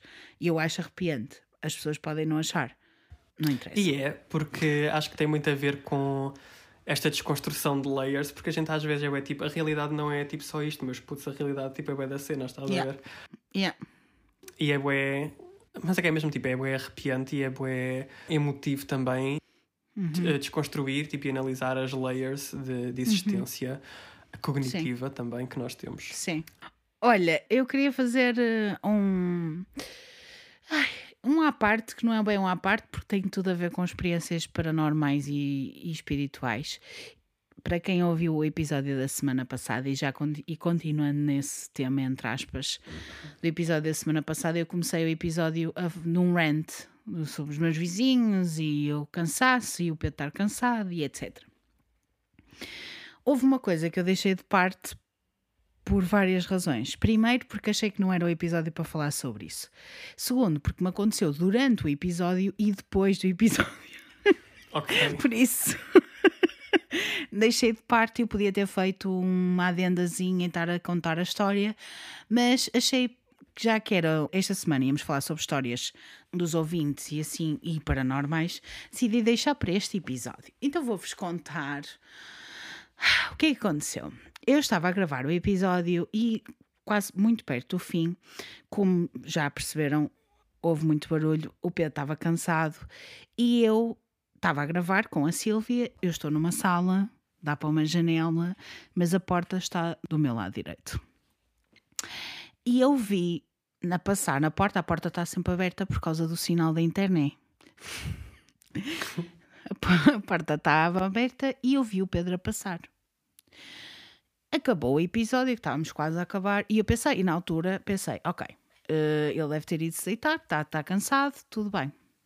Acabamos o episódio e a primeira coisa que eu fiz, tendo em conta que estava preocupada com ele e queria ver se ele estava bem, foi chamá-lo e dizer: "Eu preciso de alguma coisa.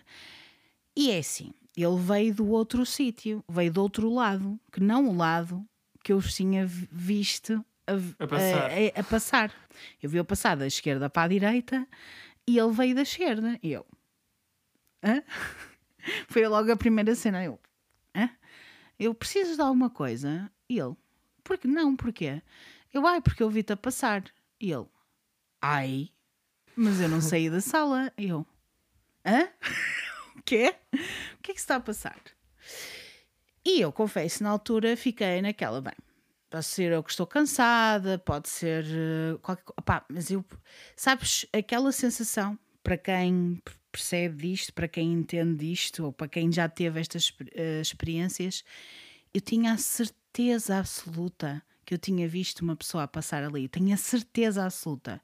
Mas eu na altura comecei tipo, ok, vou associar a outra coisa, não pode ser o Pedro, não tem nada a ver com o Pedro, não é o Pedro, está tudo. Uhum. O que é que eu associei? Era uma energia masculina e era uma energia familiar.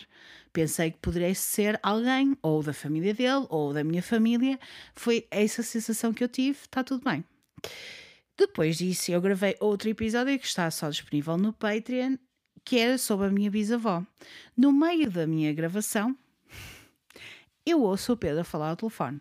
E era o Pedro, não era outra pessoa, era o Pedro que estava a falar ao telefone.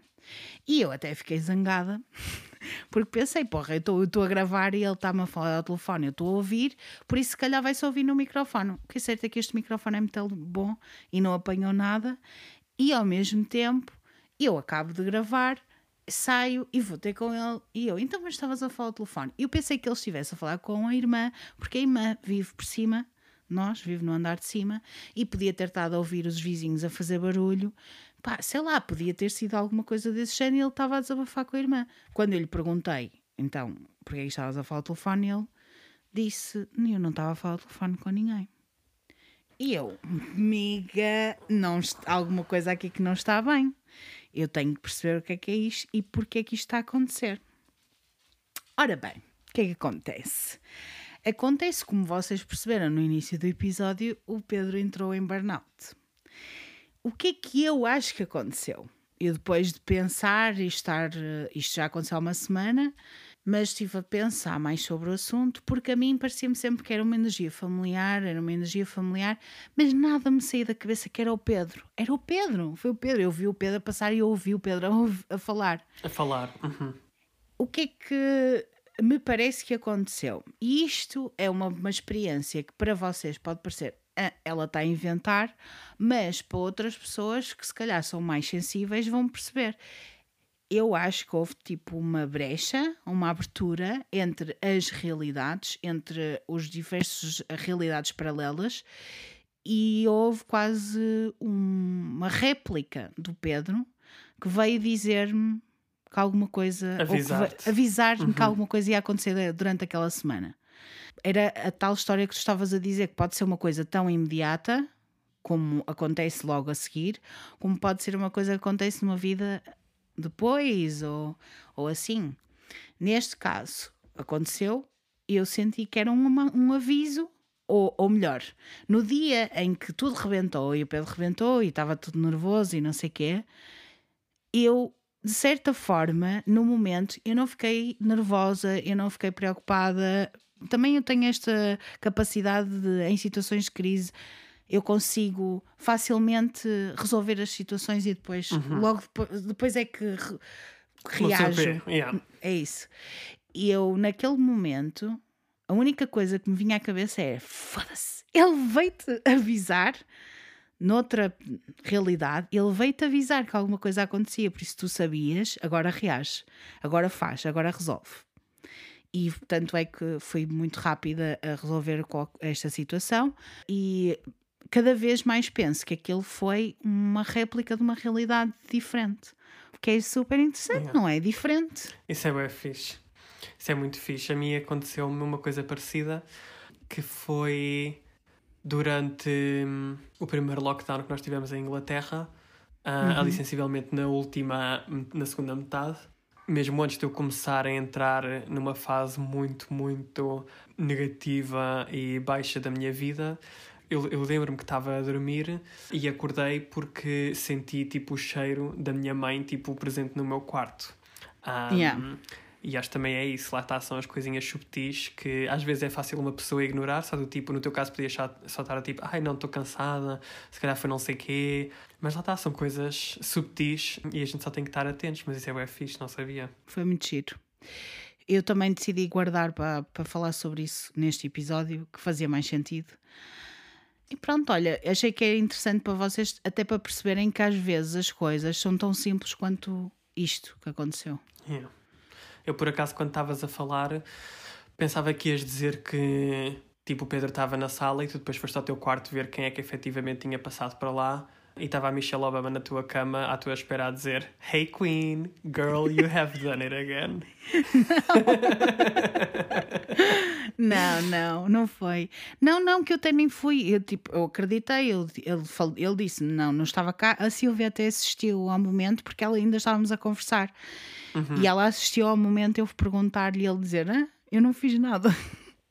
não sei o que é que se passou. Ah, Celine, obrigado, universo. Ou universo. Obrigada, universo. Eh, Sei lá, às vezes obrigada. Obrigada. Só isto. Obrigada. obrigada, obrigada, obrigada. Vamos passar à história da Joana Lopes, que ela tem uma história, não só a história dela, mas ela contou uma história também da mãe dela. E eu acho que é interessante porque nós vamos acabar este episódio a dar algumas dicas à mãe dela, penso eu. Vamos ver. Então, a Joana também faz parte do Patreon e ela É contou uma história. Diz? É, É a Nossa, Nossa Senhora. Senhora. Uhum. Sim, Nossa Senhora, uma aparição. Gosto muito dela que ela é toda despachada, só que no início não parecia nada. Ela parecia mais tímida, mas ela de repente é toda despachada. Então ela contou uma história dela primeiro, e depois mandou-me outro irmão que eu vou co- contar daqui a bocado. Começa ela a dizer, para te contextualizar um bocado, quando eu era bebê, mais ou menos 7, 8 meses, ganhei uma doença que me deixou às portas da morte. Na altura ninguém sabia o que é que era, mas basicamente fazia com que aos poucos os meus órgãos deixassem de funcionar. Muito mais tarde descobriu-se que era septicémia e apenas na semana passada descobri o que originou esta doença em criança, uma vez que este ano anda a passar mal todos os meses com infecções urinárias. E, e pois, pois, enfim, 2020, porque ela escreveu-me este e-mail em 2020. Mas estamos em 2021 e continua tudo na mesma. Não está muito isso- melhor.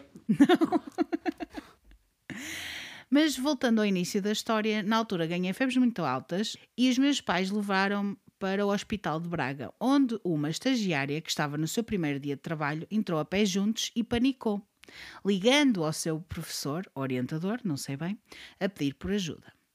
Esta estagiária, no seu primeiro dia de trabalho, foi a minha salvação, porque o professor disse-lhe para me encaminhar dire- imediatamente para o Hospital de São João no Porto. Lá fui e os seguintes momentos foram de tamanha agonia para os meus pais. Como já referi, ninguém sabia o que eu tinha, pelo que experimentaram tudo e mais alguma coisa e nada resultava. Passavam-se meses e eu no hospital sempre a piorar dia para dia.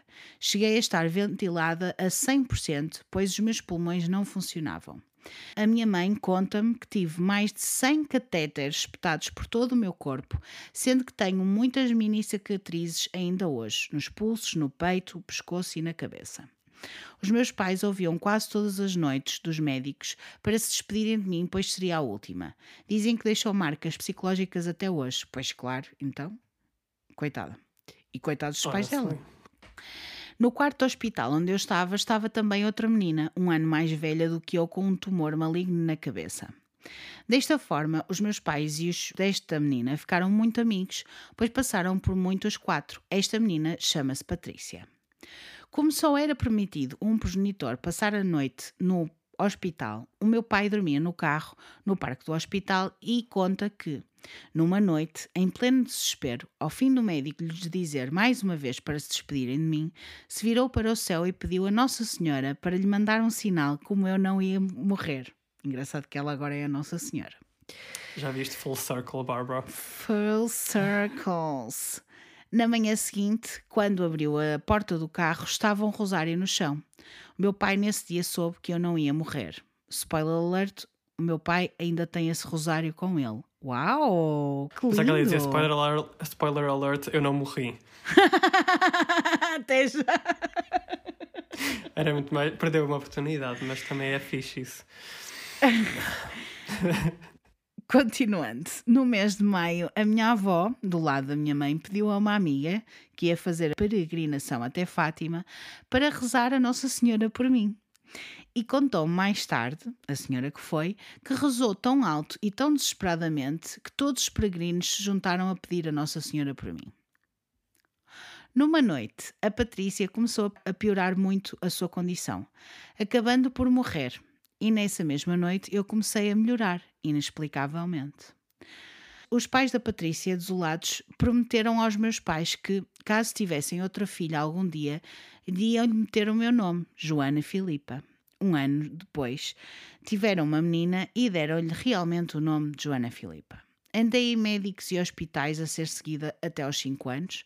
A minha mãe diz-me que tinha pavor a batas brancas.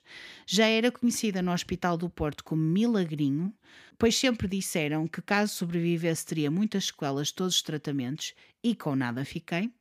Meia avariadinha da cabeça, mas para isso já não há remédio. Passados mais ou menos 10 e 15 anos, não sei bem, eu tive uma necessidade enorme de conhecer a Joana, a outra filha do tal casal amigo dos meus pais. E uma semana antes do encontro era a feira medieval aqui de Braga, a Braga Romana, onde eu costumava ir todos os anos com amigos durante as tardes no final das aulas. Numa dessas tardes, uma amiga convenceu-me a ir com ela a uma leitura de tarot. Ou, ou das mãos, já não me lembro bem mas disse-lhe que só ia acompanhar. Quando entramos, senti-me muito estranha e a mulher ficou a olhar para mim como se estivesse a ver um fantasma, no mau sentido. Mas depois sorriu de uma forma muito ternurenta, ao que eu fiquei muito incomodada a olhar para ela. Pois claro, então se ela de repente. What? Yes, Credo. concordo. concordo. e foi então que ela me disse o seguinte: Tens uma mensagem a entregar. Dói-me muito a cabeça e o meu nome é Patrícia. Sei que vais conhecer a minha irmã e quero que digas aos meus pais que estou bem e que estou a olhar por ti. Sou o teu anjinho da guarda. Nisto, correu-se-me um friozinho na espinha, mas fiquei como que aconchegada no coração. É de realçar que eu não tinha contado nada a ninguém que ia conhecer a tal Joana. Cheguei a casa e contei aos meus pais, ao que o meu pai se esvaiu em lágrimas e a minha mãe sorriu. Na semana seguinte, no tal almoço onde conheci a rapariga, contei o recado à mesa e toda a gente começou a chorar. E eu numa, o que é que eu fiz? Bué mood killer, toda a gente a ter alta tipo fun time e ela tipo, eu meus putos, olha. Então, que é que se passa? Espera. Nisto, a Joana dá-me a mão debaixo da mesa, sorri e os pais dela disseram que lhes tinha tirado um peso de cima. Uau! Lindo. Não é? Opa, é bué fixe. Um, Amei. Ah, não sei, é bué tipo, uma pessoa fica bué, como é que se diz? Tipo, ah, overwhelmed, mas bué tipo light-hearted Em- ao ouvir este tipo de em histórias. bom, é bué não é? tipo, ah, isto é bué, olha, amei. Olha, super triste porque a, a parte da miúda não é que morreu, mas ao mesmo Exato. tempo eu acho super interessante porque ela é Nossa Senhora, toda a gente reza a Nossa Senhora quando ela estava doente e ela hoje em dia é Nossa Senhora, mas não tem nada a ver com isto. Honestly. E é bué fixe ver o character development dela também, porque ela foi de uma folha de projeto de picotado da EVT, tipo, para. hum, ah, para Nossa Senhora. Ah, pá, mas isso é bué fixe. Era bué fixe que a gente também Olha, soubesse. Isto já foi há quanto tempo? Sabes há quanto tempo é que foi? Foi há 23 anos. Yeah. Era bué fixe a gente tivesse um update entretanto para ver se eles, tipo, eu acredito que eles devam continuar a falar-se, não é? Mas. Ah, Ah, eu acho que sim. Eu acho que sim. Eu acho que devem continuar a falar. Mas é super interessante, não é? Como é que É ela vai fixe. numa feira medieval e depois. Acho super gira esta história, é muito engraçada. E eu ainda não tinha contado a história da septicemia da Joana, ela fala muitas vezes sobre isso eh, nos nossos meetings. Às vezes está a falar sobre, ai, que eu tinha, e depois fiquei com traumas, e, e eu percebo que, tipo, fisicamente, isso eu tenha deixado com alguns problemas. Lá está, ela sabe agora que está com infecções urinárias e porque é que tem as infecções urinárias e sabe disso tudo. Mas a história que eu queria contar, ou melhor, queria contar a história das Joanas, eu não a tinha contado. E também é arrepiante, por isso, you're welcome. Está tudo bem. Mas o que eu queria mesmo contar era a história que ela me mandou há pouquíssimo tempo atrás, mandou-me um e-mail e eu pensei: epá, vou ter que aproveitar o Bruno estar aqui. Se fosse o Bruno, a Tom tanto fazia, mas nós darmos algumas indicações de coisas para fazer. Ora, então vamos lá. Deixa-me baixar aqui a minha Teresa Caputo. Precisam de crescer as unhas. Ok. Um bocadinho de ASMR para a audiência. Bora lá. We're ready.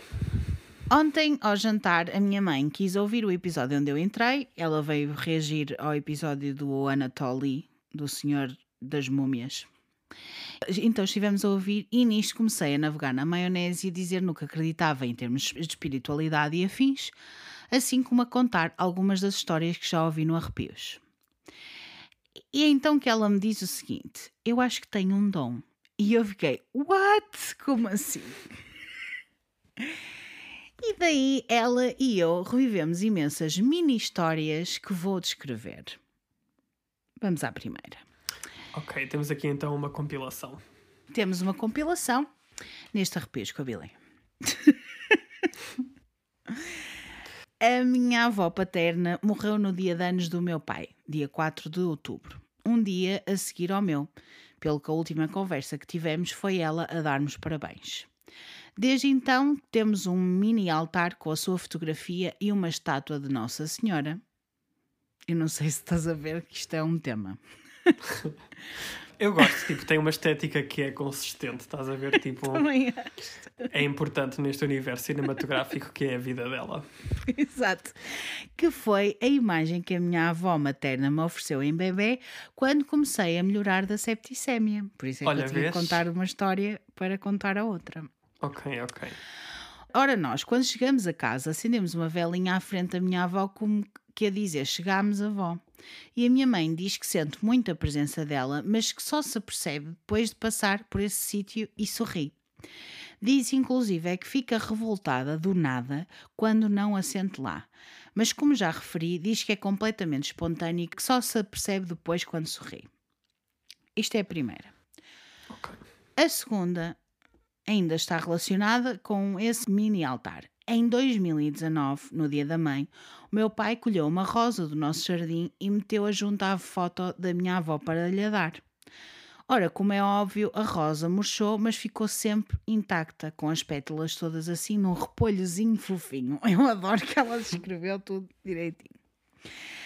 Em outubro desse ano, 2019, foram os 50 anos do meu pai e juntámos a família toda. Somos uns 30.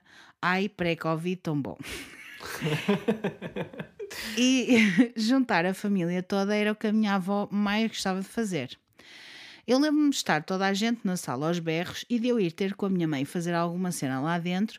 Quando passámos pelo mini altar, eu disse para a minha mãe: Consegues sentir a alegria que a avó tinha se estivesse aqui? E nisto, as pétalas da rosa caem todas à nossa frente. Sorrimos as duas e sentimos um quentinho no coração muito bom. Nossa, estou impactada com as pétalas da rosa a cair. Gostei Mas também um bocadinho rude, porque é assim, a avó deixa as pétalas cair, mas depois elas é que têm que varrer. mas percebo.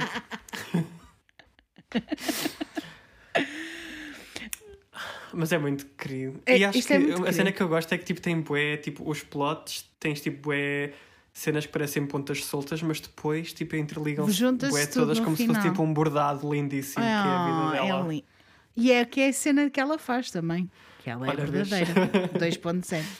No- Há uma terceira história. Esta terceira não me recordo da época festiva que era, mas estávamos na casa da minha avó, por isso ou era a passagem de ano ou os reis. Nós, como passamos o Natal sempre na família da minha mãe, fazemos os reis, o Natal, com a família do meu pai. Sei que estávamos lá a falar na cozinha, e da cozinha dá para ver o quarto que era da minha avó, e o candeeiro da mesinha da cabeceira acendeu sozinho quando estávamos a falar da minha avó.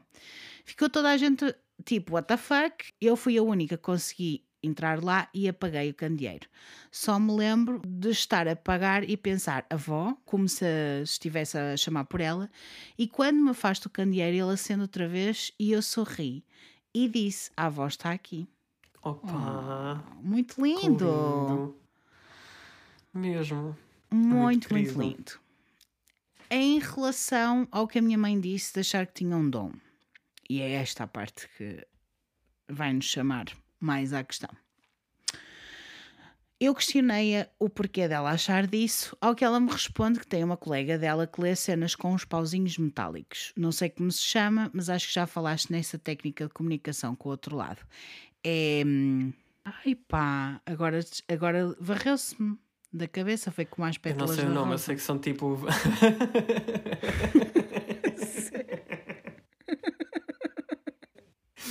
Ai, o quê? Ah, não sei, eu sei o que é que ela está a falar, são as varas. Eu também de- são, eu sei, são aquelas varetas que vão para o meio.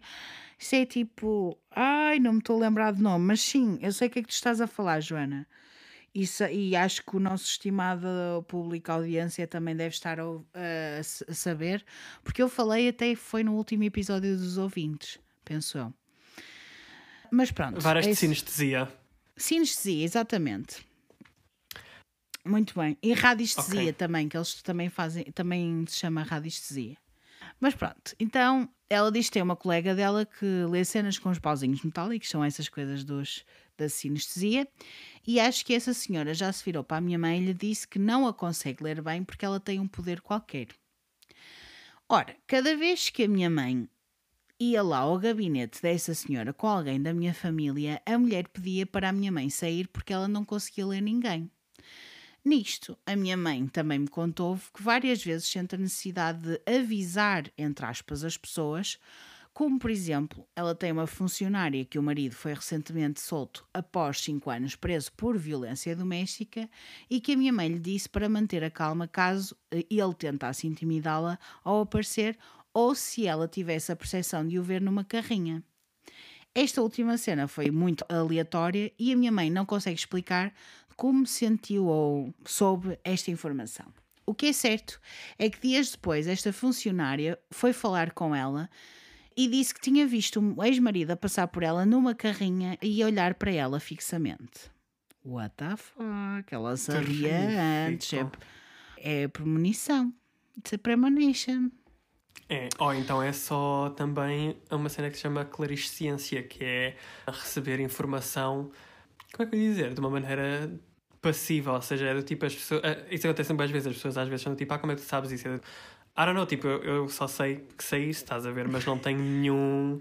Não há nenhum input tipo a fazer, é só do tipo, não sei como é que recebi esta informação.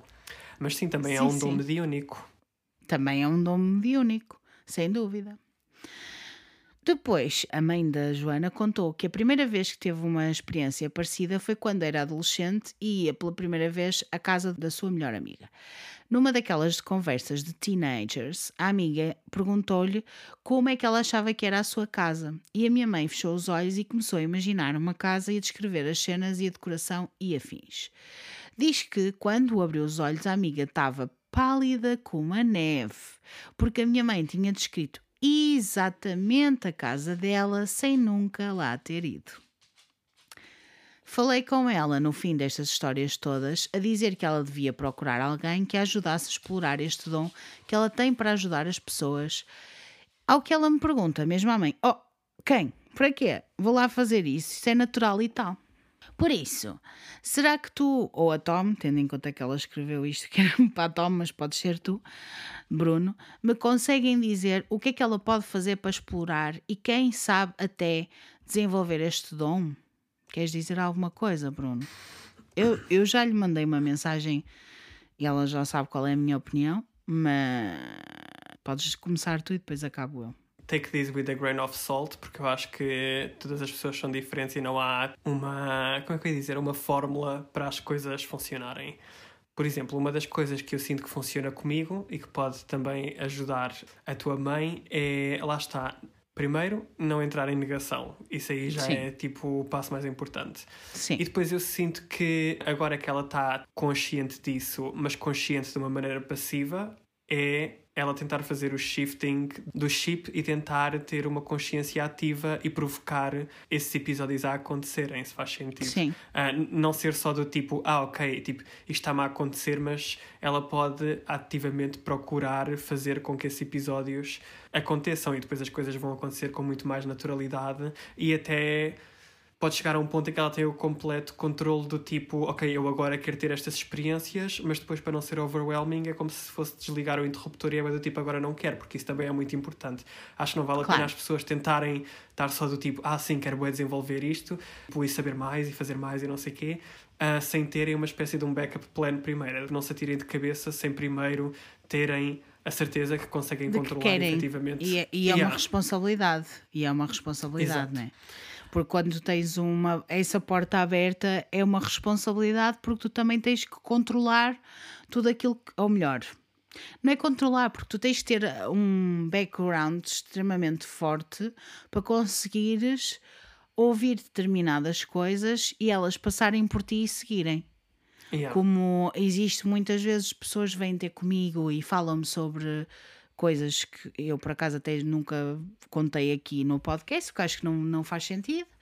Mas as pessoas vêm falar comigo, contam umas histórias e eu sei que eu tenho um background forte, que eu tenho guias fortes, que tenho pessoas, espíritos, entidades, whatever, fortes que me conseguem proteger do que quer que venha do outro lado.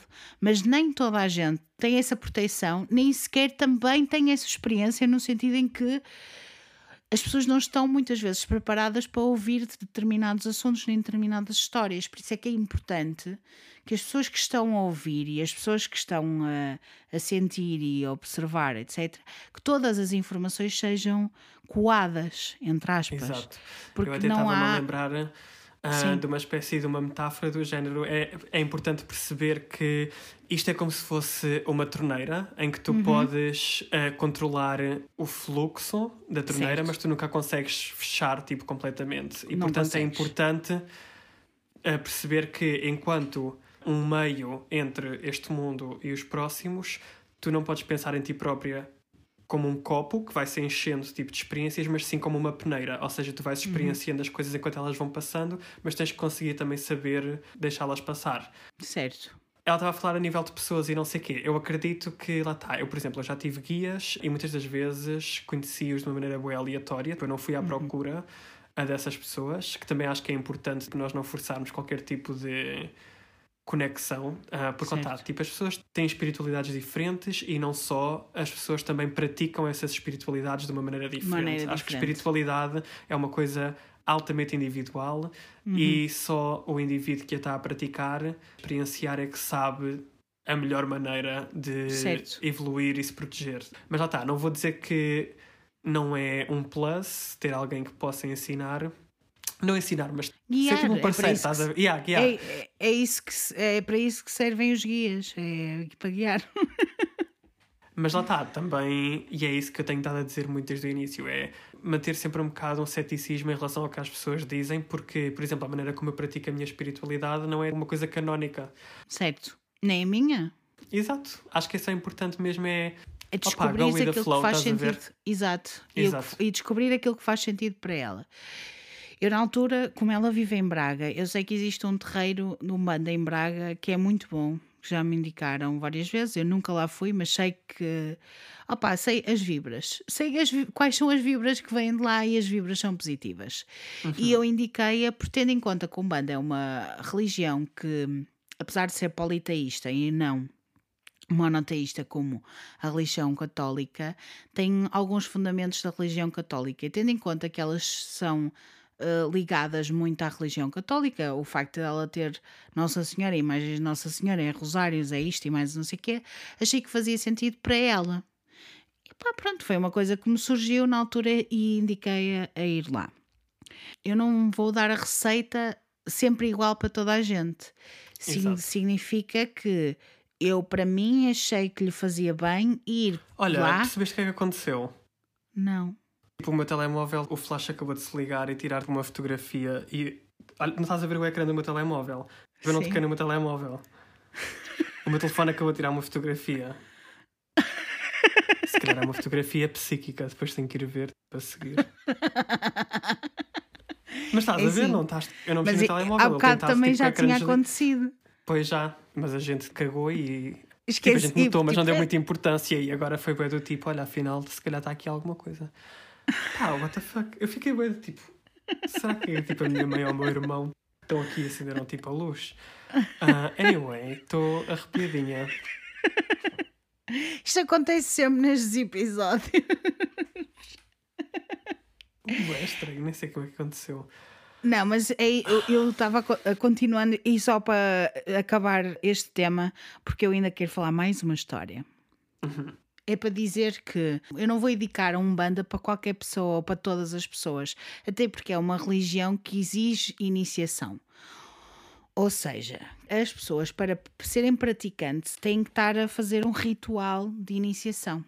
E, como tal, existem coisas que são sagradas e são segredos, e não é qualquer pessoa que pode fazer isso. Ou não é qualquer pessoa que se pode envolver nesse, nessa religião. Eu achei que fazia sentido para ela. Pode fazer, pode não fazer, mas não lhe custa nada ir lá espreitar e perceber se gosta ou não. Tendo em conta que ela mora lá perto, pá, pode ir lá, aquilo não, se- normalmente até são coisas só de assistir, não é nada de físico, elas só é como se fosse uma missa em que elas estão a, a ir um ritual, não é? E, e vivem lá a missa, se elas se sentirem bem, muito bem, mas lá podem encontrar guias e pessoas que as podem ajudar, que podem ajudar tanto uma como outra, porque eu também acredito que a Joana também terá algum nível de espiritualidade que ela pode querer explorar mais ou não. E podem ir ver, mas não é essa a resposta que eu dou a toda a gente, ok? Aliás, já houve pessoas que vieram ter comigo, perguntar-me coisas e pedir-me, sei lá, conhece alguém que seja tarólogo ou que seja. E eu não dizer, porque realmente também não conheço nenhum tarólogo que eu confie plenamente, mas dizer sempre alguém que eu confie ou aquilo que eu acho que a pessoa precisa naquele momento, que às vezes não é aquilo que a pessoa procura, Exato. percebes? E also outro disclaimer. Não, imagina, tipo, se alguém estiver a ouvir e estiver numa situação semelhante e quiser aprofundar mais os seus conhecimentos e até as suas práticas, é importante também perceber que eh, não se trata de uma coisa linear. Eh, não são tipo levels que a pessoa tem que ir subindo. Até porque, por exemplo, ah, há fases da minha vida em que a minha espiritualidade está muito mais aguçada Sim. e há fases da minha vida em que Está mais dormente. Yeah, eu posso estar, imagina, por meses ah, ou até anos, como já aconteceu, em que é está tudo completamente tranquilo, não se passa nada. Mesmo que eu queira tipo, provocar alguma coisa, não consigo, também é importante perceber isso. Ah, Claro. E lá está, para as pessoas também não ficarem frustradas, porque não é uma cena, por exemplo, o Harry Potter, que tu quanto mais aprendes, melhores ficas. Não. Não é assim que funciona. Por vezes, por vezes no caminho da espiritualidade de uma pessoa há muito passo atrás, parece quase que a porta está fechada. Ela nunca fecha, na verdade. Está sempre entreaberta. Mas há vezes em que está mesmo aberta, aberta, escancarada. Outras vezes está, Cheio de corrente de ar. está só aquele bocadito. E não faz mal nenhum. Não quer dizer que a pessoa não seja espiritual ou que tenha deixado de ser espiritual ou que tenha deixado de ligar à espiritualidade. É só consequências da vida, como tudo na vida, tudo está relacionado. Tanto o plano físico, plano mental, plano espiritual, plano energético. Está tudo ligado. Há alturas em que, se calhar, o plano físico está a pedir mais de ti. Há alturas em que o plano espiritual está a pedir mais de ti. Isto é tudo uma questão de equilíbrio. Exato. E também, voltando um bocadinho ainda àquela coisa de como é que eu sei distinguir se é uma coisa espiritual ou não é. Quando os planos, o físico, o mental, estão mais cá em baixo, normalmente o espiritual vem cá para cima. Yeah. É um bocadinho por aí também. Está tudo ligado, pessoal. Com isto tudo, vamos para a última história, que é uma história Ok. curtinha, mas que eu acho que vai fazer sentido até para quase como resposta à história da Joana e da mãe da Joana. Que é a história da Alison ou da tia da Alison.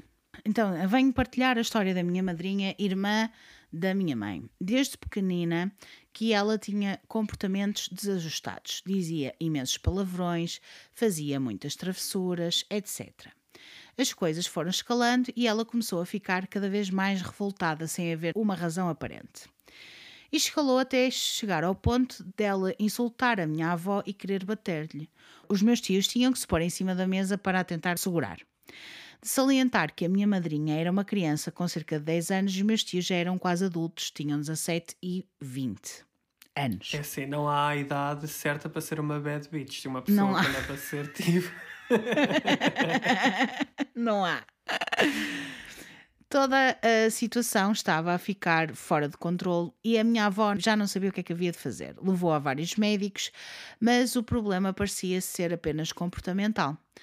Então foi-lhe sugerido ir a um padre. É aqui que entra a parte do Senhor da Pedra, que é uma igreja aqui perto, em Miramar. Ok. A minha avó levou lá num dia de verão, que estava sol e calor, um típico dia de verão. Assim que chegaram em frente à capela, o sol foi embora e uma tempestade instalou-se. O padre veio cá fora e pediu para elas entrarem. Assim que ele começou a falar com a minha madrinha, ela começou a ter uma das suas crises, entre aspas, e chegou ao ponto de rasgar a roupa toda e perder os sentidos. A minha avó decidiu ir embora, mas antes de ir, o padre disse-lhe que a menina tinha a morada aberta, entre aspas, deu-lhe a chave da sacristia num fio de prata e disse para ela nunca o tirar. Assim fizeram. A minha madrinha ficou, nesse dia ficou de cama, não faço ideia se lhe fizeram exorcismo ou alguma coisa do género. Segundo a minha avó, as coisas acalmaram, mas o fio que o padre lhe tinha dado com as chaves desapareceu do corpo dela e nunca o encontraram. Hoje em dia, a minha madrinha é médium e incorpora espíritos. Há muitas coisas que eu tenho a dizer. Não sei se queres começar. Eu estou-te a deixar começar sempre. Olha, não sei. Ah, isso fez-me lembrar de uma experiência muito parecida que eu tive, mas podemos falar dela e depois acabamos com a minha, que eu acho que vai muito. Ah, tem muito a ver também com, como é que se diz? Ah, iconografia Certo, religiosa. certo. Portanto, podemos falar do caso dela primeiro. Então é o seguinte: ela claramente estava com distúrbios comportamentais quando ela era criança, não é? E era o que o padre disse, tem razão em dizer que ela tinha a morada aberta, o cofre aberto, a tampa aberta. Há tanta gente que diz é aberta, aberta, a morada aberta, é tudo aberto. O que é que isso quer dizer? Que é uma pessoa que está com a porta aberta, entre aspas, a tal porta que nós estamos a dizer, o tal torneira. Todas as imagens que nós Imagery, demos, sim. exato, todas as imagens que nós demos, é isso que significa que ela tem alguma propensão para ser uma pessoa mais ligada à espiritualidade. Quando o padre lhe deu a chave da sacristia com um fio de prata, etc., tudo isso era para proteger, não era um exorcismo. Porque um exorcismo significava que ela tinha que ter feito um ritual, eles tinham que ter feito um ritual. E a única coisa que o padre fez foi dar-lhe uma chave, não foi fazer um ritual. Ela ficou de cama, é sinal que alguma coisa ele estava a fazer, estava a protegê-la. Certo? Exato. Tu depois dizes que ela tornou-se médium, incorpora espíritos e etc. Significa que ela, de certa forma, ela deve ter uma história mais comprida do que aquela que tu nos contaste. Tu falaste no Senhor da Pedra, porque o Senhor da Pedra, realmente, eu já falei em alguns episódios aqui. É um sítio que me assusta um bocadinho, porque eu não sei qual é o tipo de energia que lá está. Nem sempre é uma coisa positiva, na minha opinião, porque eles fazem sacrifícios com animais e, para mim, já não é in- incrível nessa parte, mas de certa forma, pronto, foi isso que ele fez. O padre deu-lhe uma chave de sacristia, é, foi para proteger, não foi para mais nada. Está tudo bem. Eu não sei o que é que é o Senhor da Pedra, mas agora fiquei bem intrigado em saber o que é que é. É uma igreja em Miramar, aqui perto. É uma igreja no meio da, da praia e Ok. é muito giro, por acaso, é muito interessante. Aquilo é bonito, mas eu não sei te dizer que vibrações é que aquilo tem. Porque há uns Ok. dias em que eu me sinto super calma lá, há outros dias em que eu me sinto mal, não me sinto bem lá. Por isso eu não sei explicar. Eu acho que há muita gente que associa aquele lugar a um sítio bastante espiritual. Aliás, eu associo aquilo a um sítio bastante espiritual, mas eu não sei se a espiritualidade que lá está é totalmente ok. E com isto eu não quero dizer que seja má ou boa. Pode não ser, é boa para mim. Naquele momento. Exato. Não ser compatível. Exatamente. Está tudo bem. Conta-me lá a tua história, que tu tens uma história para A contar. história que eu tenho foi. Eu lembro-me que há uns anos estava assim numa fase um bocado complicada da minha vida, que eu estava assim um bocadinho perdida e não sei o quê. E então pensei, olha, porquê é que não vou começar, porquê é que não aprendo, tipo, efetivamente, ou porquê é que eu não começo a utilizar algum oráculo? E Ok. então eu comprei um baralho de Lenormand, que também é conhecido como ah, o tarot dos ciganos. Certo. Não sei até que ponto é que isso é um bocado tipo problemático dizer hoje em dia, mas é comumente conhecido assim. Aí eu lembro-me que eu trouxe o baralho para casa, obviamente, porque eu comprei, e estava no meu quarto e fiz. eh, não se diz tipo folhear porque não é um livro, mas tipo estive a ver as cartas todas tipo uma por uma, tipo a dar uma vista de olhos, estás a ver? E eu meti o baralho depois eh, fechado em cima da minha mesa de cabeceira. Ah, saí do quarto por algum motivo, sei lá, devo ter ido tipo comer ou não sei o quê. E quando voltei, eu tinha o baralho no chão, todo espalhado, com as cartas todas viradas para cima, sendo que eu tinha posto na mesa de cabeceira com elas viradas para baixo, né? E ok, talvez foi acorrentar, porque eu tenho sempre as janelas abertas. E o mais interessante é que eu juntei as cartas todas e faltava uma carta da cruz Pois. que, se me recordo bem, acho que é o único símbolo do oráculo de Lenormand que faz referência tipo à religião católica. Uhum. Yeah, uh, long story short, já se passaram anos, eu nunca encontrei essa carta. E quando eu digo que eu nunca encontrei, é do tipo, eu literalmente cheguei ao ponto de eu tirei tudo o que estava dentro do meu quarto. E quando eu digo desfazer mobílias, tudo, como se fosse tipo deixar a casa pronta para ser vendida pela Remax, estás a ver? Ah, e voltei a meter tudo de volta dentro do quarto. Passei o quarto a pente fino e nunca encontrei a carta da cruz. Nossa. Até hoje isto já aconteceu para aí, sei lá, há uns nove anos ou isso assim. Sinistro. É assim. Sinistro. Mas é isso. A gente está cá e a gente vive. A gente vive.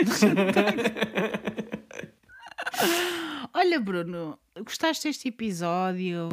Não gostaste deste episódio? Gostaste de estar aqui a reagir às histórias de outras pessoas enquanto contavas as tuas histórias ou não? Gostei por vários motivos. Primeiro porque uma pessoa sente-se um bocado tipo um júri e é bem do tipo, ok, a gente pode dar aqui tipo a opinião e não sei o quê. Mas já, tirando esse complexo de superioridade.